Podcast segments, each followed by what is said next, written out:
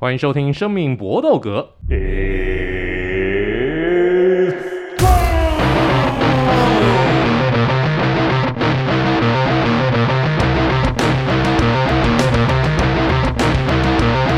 我们的 Podcast 专注在 UFC 和综合格斗 MMA 上面，其他的东西我们有空一定会说。那请大家敬请期待。我们真的还在想要用什么样的一个方式来呈现给大家。因为我们做了几种实验呢，发现目前好像还没有达到最佳配方。希望等到我们完全准备好之后，我们再把新的成果呈现出来给大家。那今天我们的好朋友仍然是，诶，现在两位都热得满头大汗呢。这 Eric 先生，Hello，各位听众，大家好，Eric 先生，嘿，Hey. 听说你今天带了一本很好玩的书来。哦，对啊，对啊，对啊，我个人就是不管是。纯文学小说还是漫画，其实都还蛮喜欢看的。但这一本好像有点不一样哦。这一本就是算是华文漫画经典啊，叫《侠客行》。对啊，那作者麦仁杰，我觉得就是真的也是一代宗师。那那个诗可以换成潮湿的诗，没什么问题的。那这这本书有。那个侠其实就是那个犬字旁再加一个甲，那个侠。有有兴趣的听众可以自己到博客来 Google 一下。我还记得我第一次带第一集那一本书是高中毕旅的时候，大家在在游览车上面看的好开心啊！那 大家有没有高中生有没有当场就硬起来？我真不知道有没有人硬起来，不过就是想说，可能硬起来都不好说吧。对，怎么会有这么奇葩的漫画？然后。可能脑袋里面心里想说，那这个人怎么是脑袋有问题？为什么在毕业的时候带这种书在车上看呢？我麦大师也真的是脑袋有问题才会画这样子一个漫画。那还有最近听说已经要准备修身养息的 Vince。嗨，大家好，我是 Vince。最近真的很惨哦，打算要躺到什么时候？短短的话，我应该是看这半，应该是到今年年底，我应该不会有什么积极的动作啦。然后如果你可能看一些资料，还有还有讲更长，可能会说整个二零二三你也得躺着这样，所以我自己是还蛮，我自己是早就已经调整好了，所以其实是还好，就只是因为偶尔有一点点无聊，因为就是突然间你你你整个市场没有办法交易嘛，就是你一天有三件事不能做了，就是台股、美股、加密货币都没什么好做，那你就突然间觉得哇，时间变多很多这样子，那就好好的研究我们的这个综合格斗 USC，那就把它研究成大师，我看你干脆去。学一样武术好了。哎、欸，其实我之前有在想、欸，哎，就是就是那一次我们去看 W W W T D 那一次，我就想，我干，往回打一下，我也可以。可是我又看完那个被人家那个转身变拳敲到直接晕倒，我就想，说 干这样我就不能交易两三天，这样好像不太行，有点怕痛。然后干这样，嗯，而且我觉得那个 cardio 很很累啊，真的很累。我再想一想，你你可以先学个巴西柔术，专长就是在船上压制对手，然后。我我是看对手了，就是有一些我已经算是已经算是炉火纯青了，可以可以，而且已经学会各种降服技了哈，这个降服降服对手，降服的不要不要的。好，来我们开始今天的主题，我们今天呢继续来闲聊好了。Tony Ferguson 在上一场比赛又输了之后，那据说 Oliveira 是张开友谊的手，欢迎他到巴西。到他的道馆 Truth Box 来跟他一起训练。那 Tony Ferguson 当然大家都知道，他基本上是一个比较浪人型的这个选手，他喜欢自己一个人训练。大家如果有看过他各种这种奇怪的训练招式的一个影片的话，那对于他这种这种就是各种奇形怪状的一个这种训练方式，应该都觉得你你你你是哪根筋不对啊？那到底要不要去一些比较知名的大型道馆来接受？这个训练呢，来接受一个比较正统的武术的训练，然后甚至呢，在赛前制定比较严密的作战计划，会不会对叶师傅比较好呢？来，这一题是 Ari 出的，那我们就请 Ari 先提供你的意见。好的，那根据他自己个人的格斗风格，还有他自己设定的条件，因为像伟霆刚才提到，Olivera 对他很友善，而且很大方的提出说要不要一起训练的时候，他其实后来的后续是说。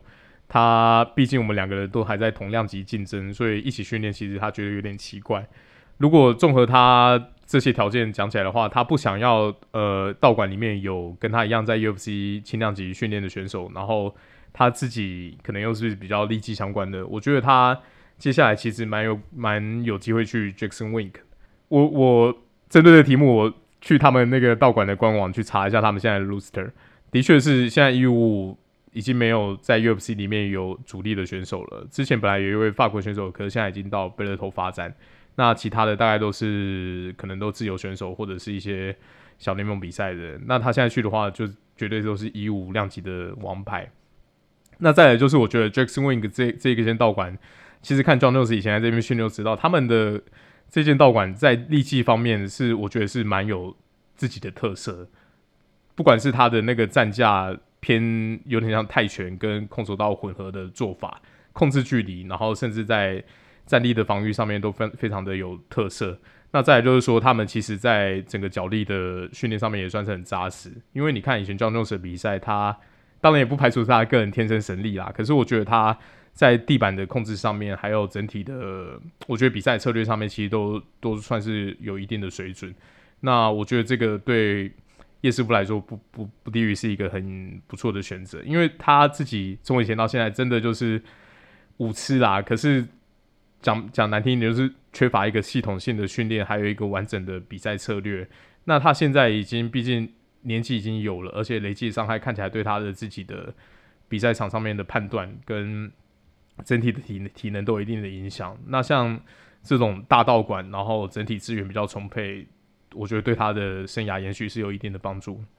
那 Vince 呢？你觉得他下一个团队可能会是谁？我原本想要提的也是 Jackson Wink，然后另外就因为刚刚 Eric 讲讲的很完整，那我另外想要提一个，我觉得有可能啦。我我我那开始看完这题，我第一个想到的其实是 America Top Team，因为我觉得蛮有可能去，是因为一部分是他本来就是一个，我觉得全民会喜欢他，就是因为他一直以来都不按常理出牌吧。然后所以我就会觉得说，哦，其实这个这个 ATT 已经也很久没有所谓比较好的选手，目前为止现役最好的应该是钻石吧。还有那个谁，Nunes，对，那姆斯姆斯姆斯这两个是比较好的。那其他马是马达上直接被打烂的，所以我我现在目前觉得 ATT 其实是没有其他选手。那我觉得如果他去，就是就像刚刚 Eric 讲，我我真的觉得他以前很年轻，Cosce 他天生神力，然后他真的是可以这样瞎鸡巴乱搞。可是他现在的年纪跟他。他他已经必须要去有人去帮他做一些场外的一些，我觉得是比较有规则的制定啊、战略的分析啊，就这种东西。因为我觉得，尤其是那一脚之后，我觉得对他自己一定也会有伤害，因为他一他是没有被 KO 过的男人，所以那一脚真的是他的脸直接被踢成麦克鸡块，我就觉得哇，他真的是，我是希望他可以继续走下去。但你也你也知道一件事，他如果接下来一直输、一直输、一直输。他的拳迷一定也会流失，甚至他自己，我相信以他自己，他可能也不会想要继续留在这个赛事吧。所以，我其实蛮希望他，不管是 Jason Wink 还是 ATT 都好，就是去去一个比较大的团队，然后可以去协助他做一些辅助这样子，然后让他继续打下去这样。如果真的以 Ferguson 所提出的那个条件，他不能在他现役的一个道馆不能有 U S C 这种顶级选手跟他同量级的话，那真的要排除还蛮多的一个道馆。像是 Elevation 这边呢，主教练是 Trevor Wittman，那这边有谁？这边有 Justin Gaethje，嗯，那所以这个可能就得排除。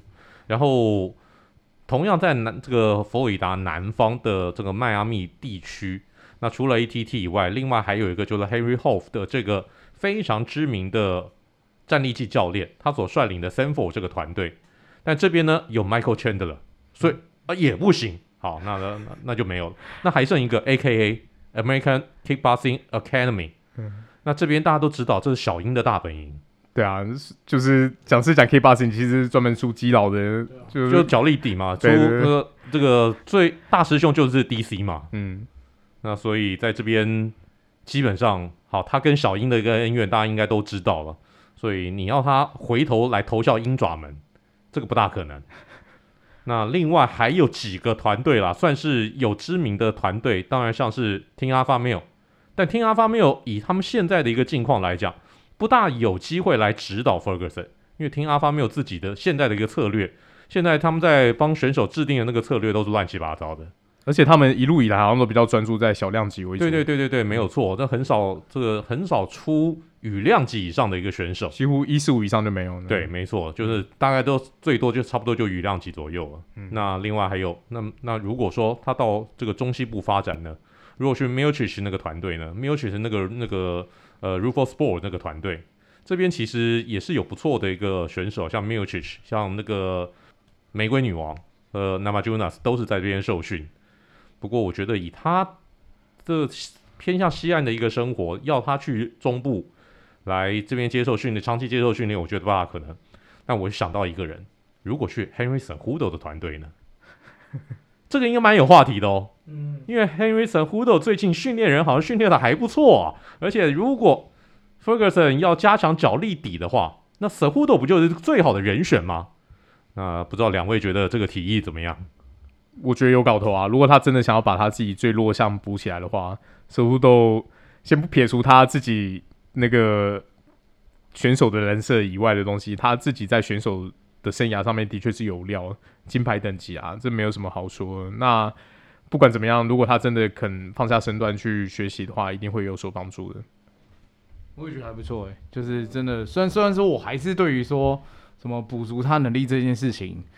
我们我们现在这边嘴炮，可我觉得最难捉摸永远都是他自己啦，就他到底愿不愿意放下一些东西，因为他真的就是没有那么年轻了，对啊，然后很希望真的是有往日往日荣光这样子。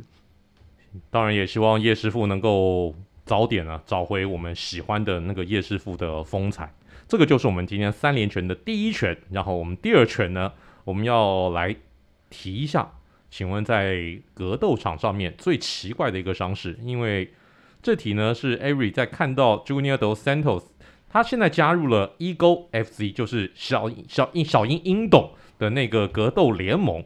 好，他在上一场比赛初赛的时候呢，结果右拳一个挥空以后，他的右肩就脱臼，非常诡异啊。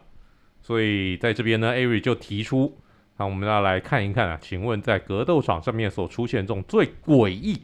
最不可思议的伤势到底有哪些？来艾瑞教育我们一下。不敢不敢不敢说教育，就分享一下。那前两个我想提的，当然就是可能看过都会有 PTSD，然后不敢再 有一阵子不敢再继续看那个画面的。Anderson Silva 对 Chris Weidman 在 UFC 一六八那个断腿的画面，那个当下他痛在地板上哀嚎翻滚的，真的是历历在目。就在经过。快十年以后，Chris Weidman 在对乌利亚后的 UFC 二六一，也同样在比赛一开始一个下边腿下去，自己的腿也一样断了。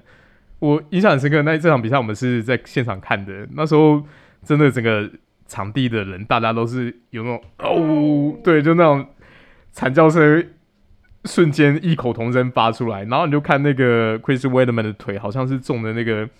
哈利波特里面那个招式，把那个骨头去掉，然后他那个脚就在那边晃，这变卢夫啊，非常非常可怕。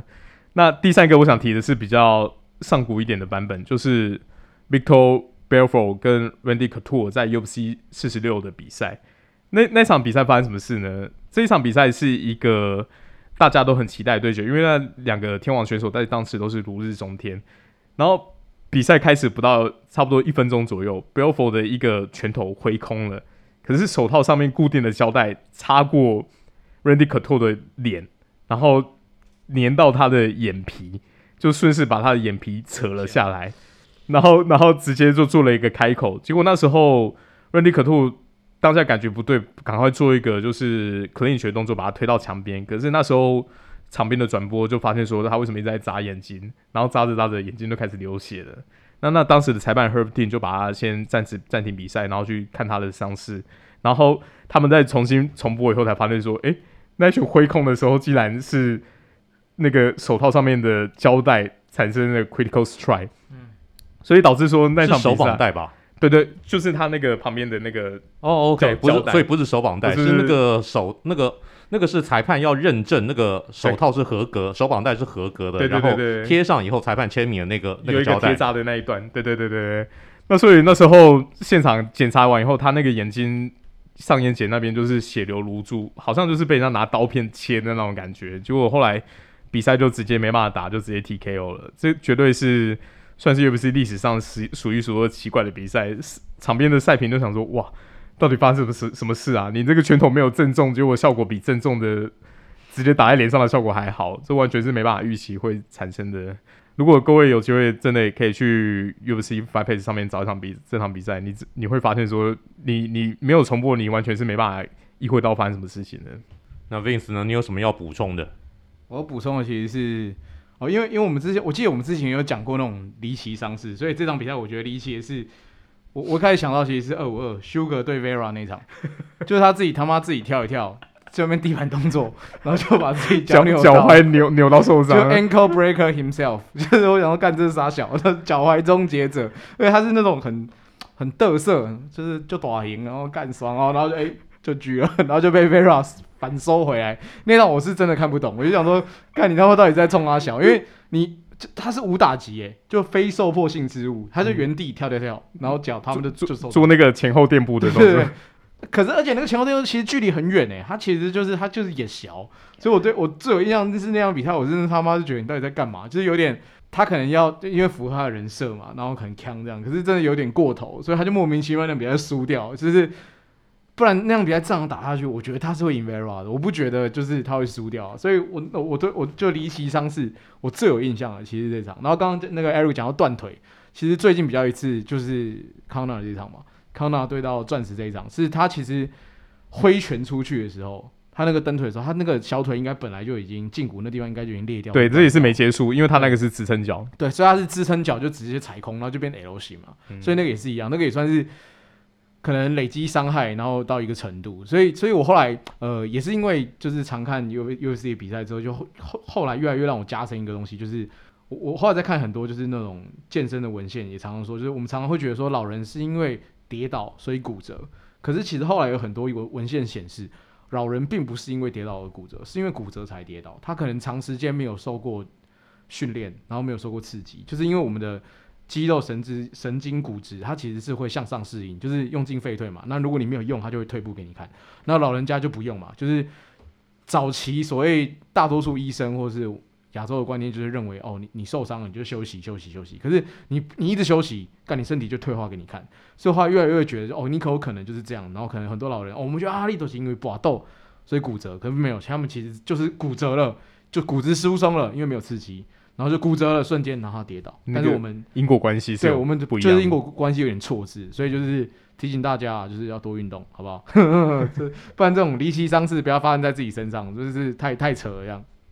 所以最好像我一样，年过五十继续重训呢，这个真的是真的真的是需要的，因为你有重训完没重训完，你其实对自己身体，你可以明显的感觉到那个身体的一个差别。虽然我们现在重训。很难像这种二三十岁的年轻人练得那么大只，但现在就是练一个身体健康的。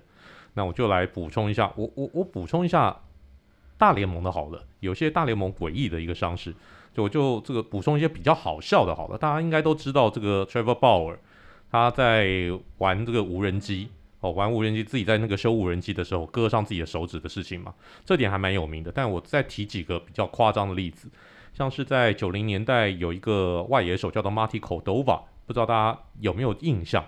那这个人呢，是因为棒球选手照理来讲就应该在大太阳底下晒嘛，我们常常练球的时候是大白天的，但这个人还跑去日晒中心，要把自己晒更黑，然后然后呢，日在在日晒中心那个紫外线太强晒伤，因此休了三天。有棒球选手还跑去日晒中心的，这个不是疯子吗？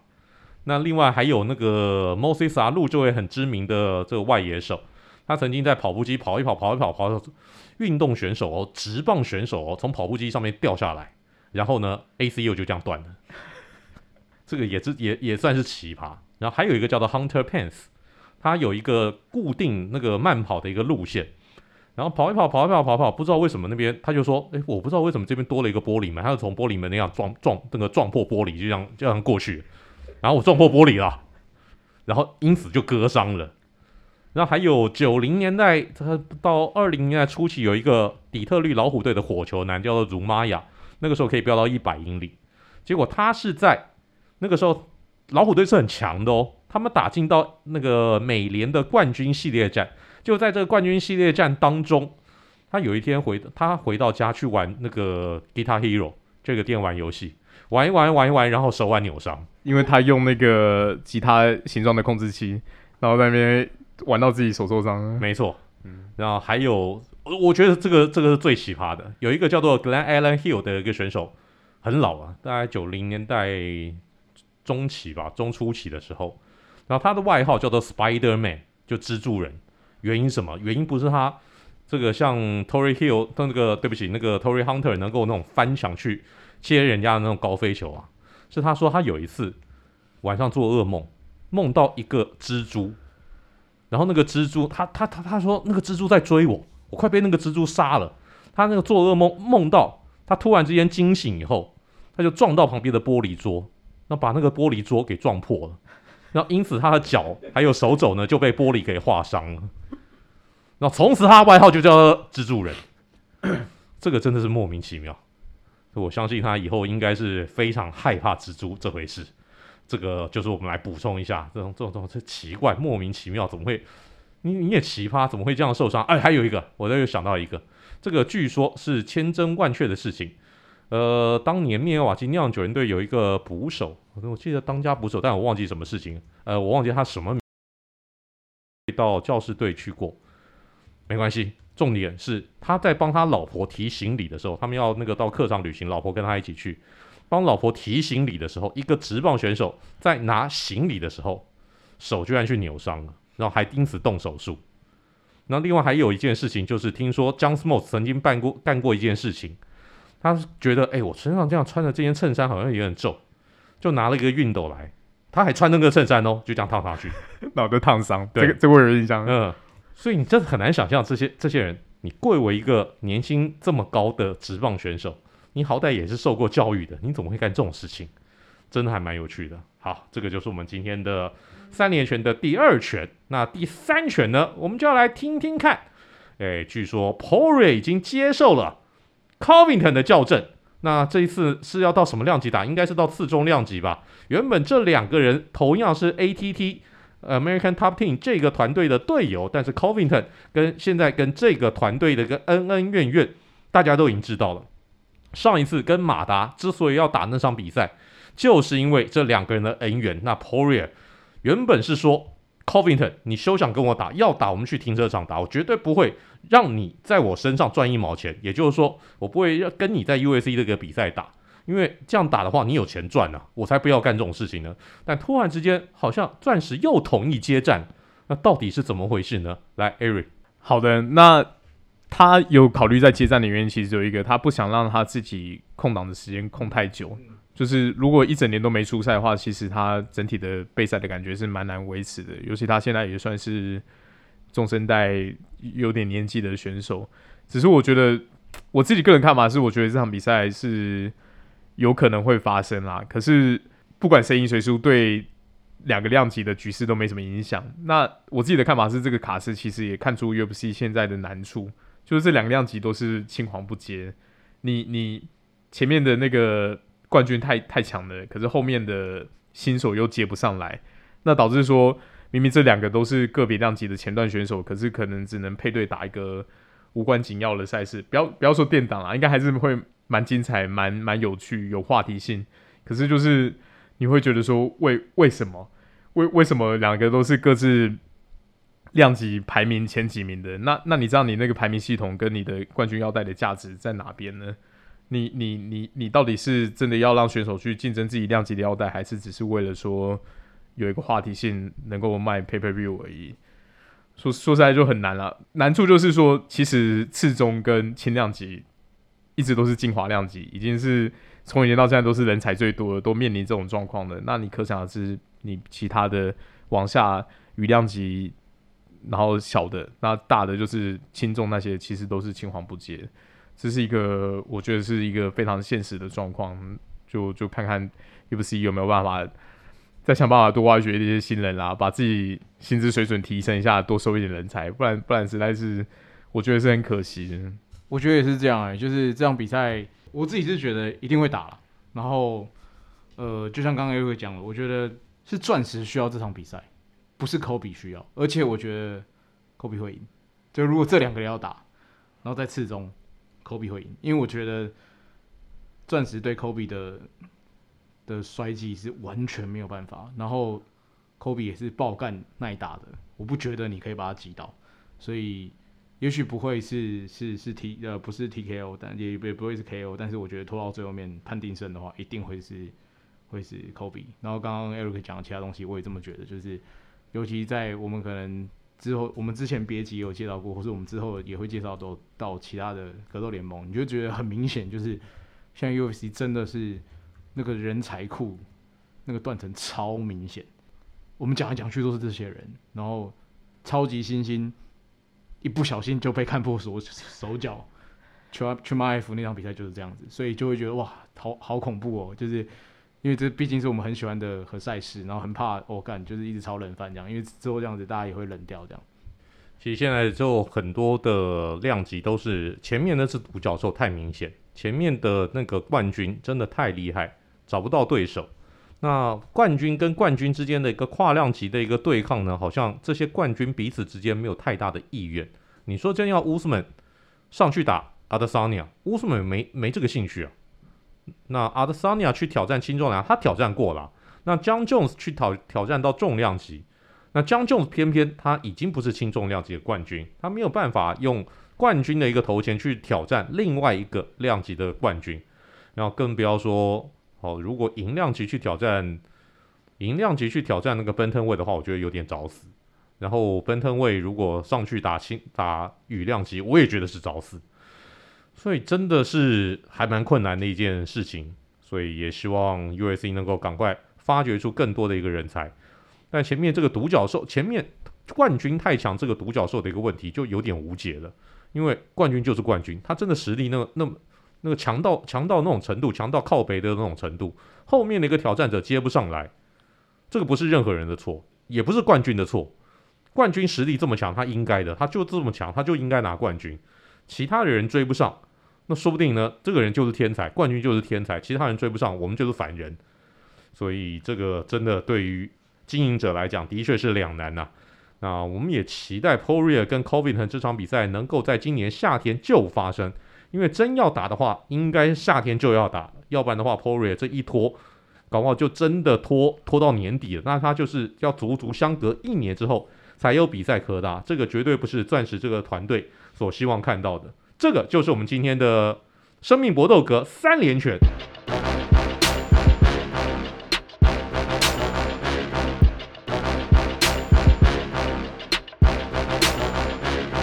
那么今天的 USC 小尝试。Eric 出了一题，那就是 USC 的冠军腰带有新旧版本之分。现在在用的当然是新版本啊，这个新版本叫做 Legacy Belt，就是有 USC 的这种世代交替的传承性。但是呢，比起旧的版本，事实上很多人啊，很多老拳迷是说旧的版本比较好看呢、那我们请 Eric 先介绍一下 USC 的冠军腰带。好的。那 UFC 其实在初期是没有冠军腰带的。一九九三年第一场 UFC 锦标赛冠军 Royce Gracie，他拿到的是其实是一个奖牌。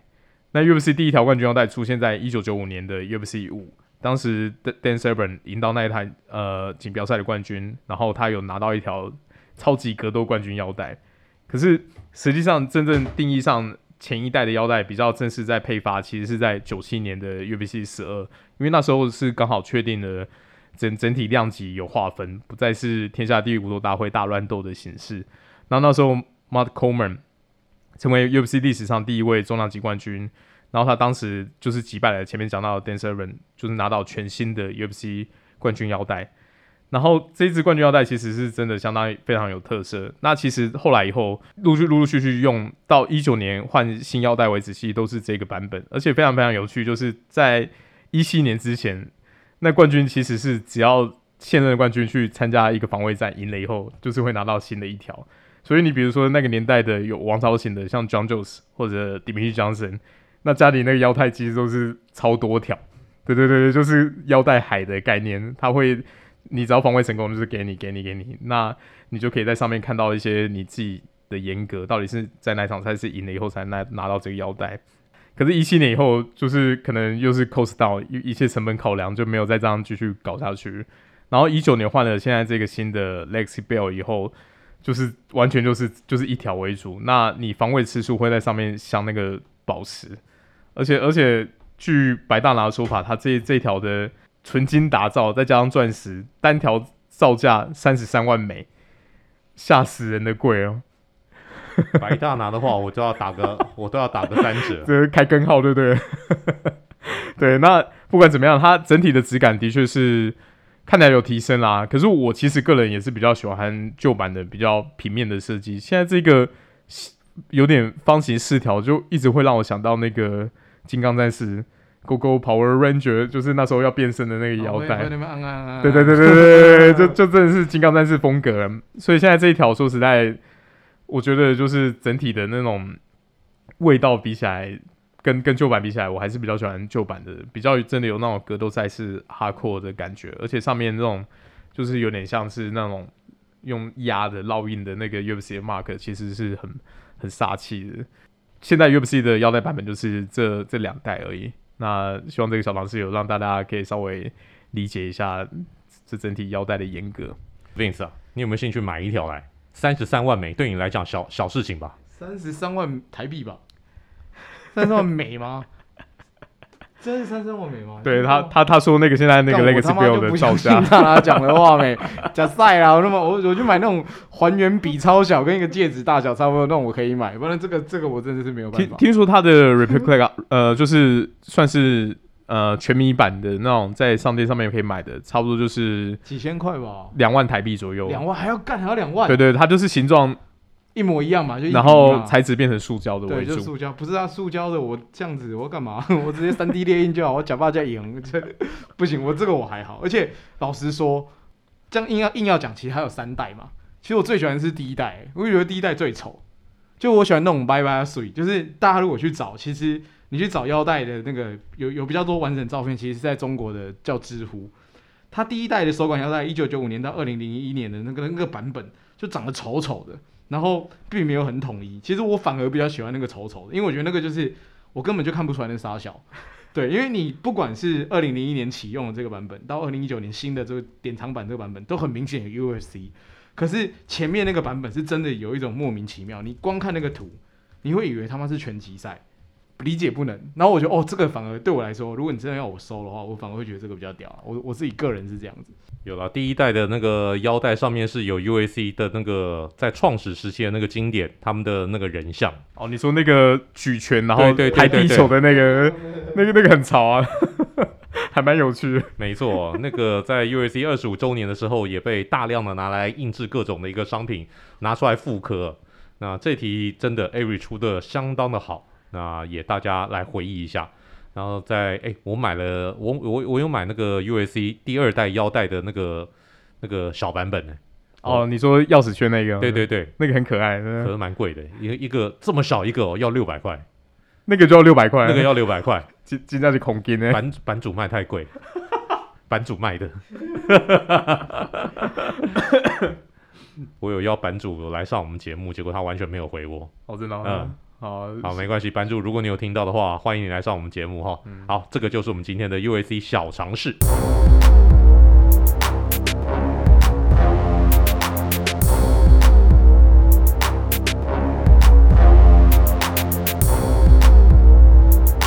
那我们今天的词曲只应天上有，嗯，Avery 出了相当有趣的一题，他选用一位加拿大的女拳手 Jasmine Jasudavicius。相当难念的立陶宛名字，那他所选用的歌是一个老乐团叫做 Trooper 所唱的 We're here for a good time, not a long time。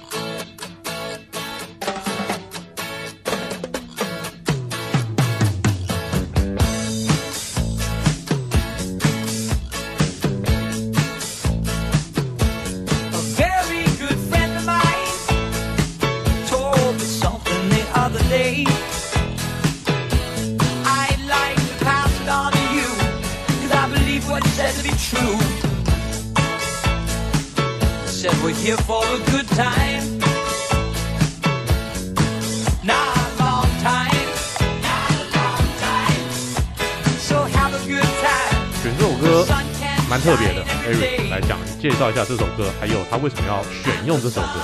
好吧，那我觉得他会选这首歌，纯粹就是算是地域关系啦。因为 Trooper 这个团其实是也是加拿大团，那他这这一首歌其实他是他他们七七年的专辑里面的主打单曲。那歌词很很简单哦，它总共大概正常一个流行乐的歌词可能会有三三段，就是副歌算是一个固定的段落，然后主歌可能会有两个不同的主要段落。就这首歌。超级偷懒，它就只有主歌跟副歌，然后接下来的那个歌曲全部都是副歌一直在 repeat，然后中间放一个间奏 solo 一下而已。那歌词真的很简单，就是劝人把握当下。我觉得这个会选这首歌原因，除了就是他算是近期有出赛的选手，然后那时候觉得也还蛮有趣，因为算是一个很年轻的选手，可是选了一个很 old school 的歌曲。那再来就是。这个 title 完全就是打动到我啊！我们看格斗比赛其实就是这样，宁愿看到很快的 KO，也不想看到五回合的恰恰。我们就是来 having a good time，不是要冗长。那这个你，你是不是讲 Rose 那场？诶、欸，我我们要特别臭谁啦？那 no no specific target。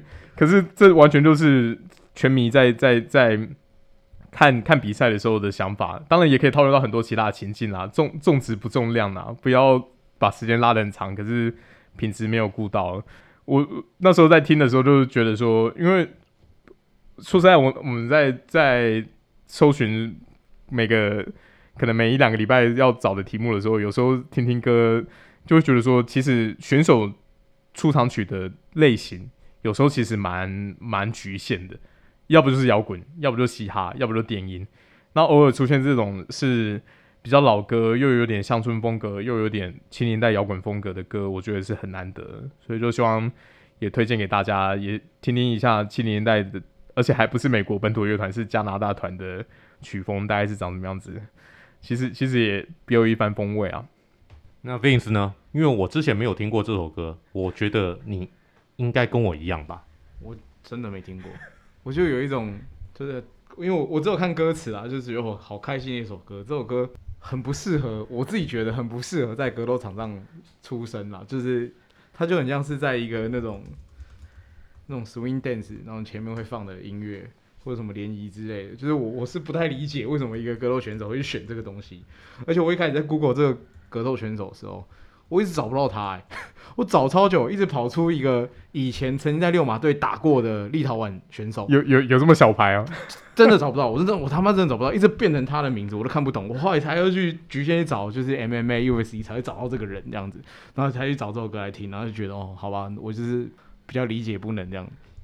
这首歌其实不见得就是一个完全正向的一个歌，它其实你因为我听到有人解释。其实呢，是一个带有一点点悲伤的歌，因为他说呢，他听到这，我我是看到有网友留言，他说他听到这首歌的时候，他想到他妈妈，他妈妈在他七岁的时候就已经走了，所以他想念他妈妈，就是在他七岁，他还有妈妈的记忆的时候，那样子的一个美好的回忆。说他说，所以 good time but not a long time，妈妈太早走。所以让他或这个这这这这美好的一个时光没有办法太持久，所以任何事情呢，其实都有正反两面。你可以是真的觉得我这首歌就是纯粹很开心的一个歌啊，但有人可以把它解释成相对悲伤的一个面相啊这这点当然就没有任何一个事情是单一面相的。所以也希望大家对于。这样子一个相关，其实有些时候我们真的会，有些时候会不小心说一些话，伤害别人，会不小心得罪别人，我们自己都要深自来检讨。好，这个就是我们今天的生命搏斗格，也希望大家喜欢我们这一集的节目。那我们就到这边要说拜拜喽，来，Eric，See you next time，来，Vince，大家拜拜，Good fight and good night。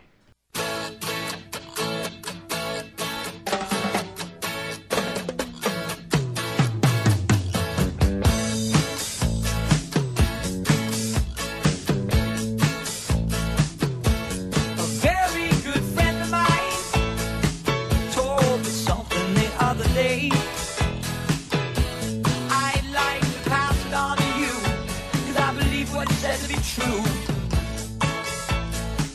Said we're here for a good time.